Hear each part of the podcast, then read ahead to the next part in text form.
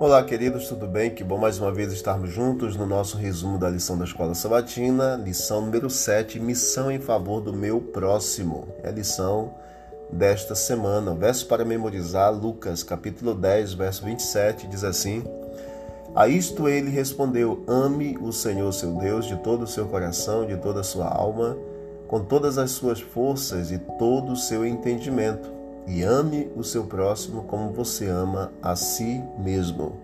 Amar a Deus requer compromisso total do coração, da alma, do corpo e da mente. Isso também se revela no amor ao próximo, pois quem não ama seu irmão, a quem vê, não pode amar a Deus a quem não vê. Isso você encontra em 1 João capítulo 4, verso 20 você vai encontrar exatamente essa ideia, como nós vamos dizer que amamos a Deus e não amamos o nosso próximo. Até porque a palavra de Deus diz que aquele que diz que ama a Deus e não ama o próximo é mentiroso. Hoje, dia 12 de novembro de 2023, domingo, a pergunta mais importante, que foi a pergunta feita pelo intérprete da lei.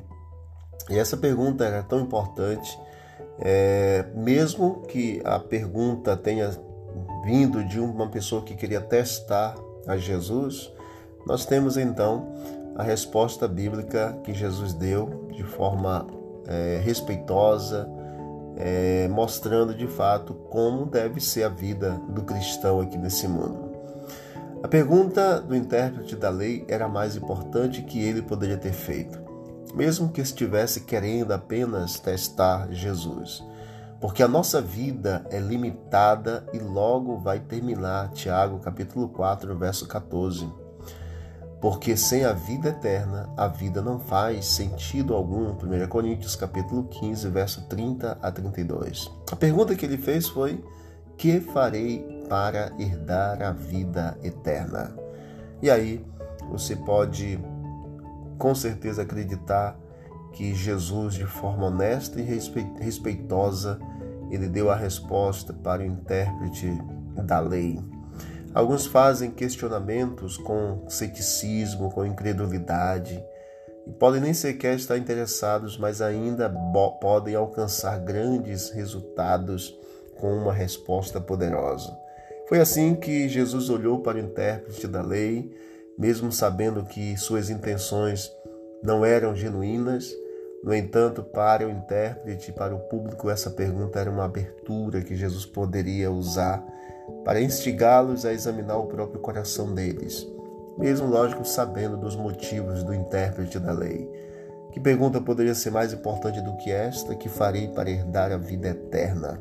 Não importa, queridos, quais sejam os nossos rituais ou práticas religiosas, por trás de todos eles está essa questão crucial.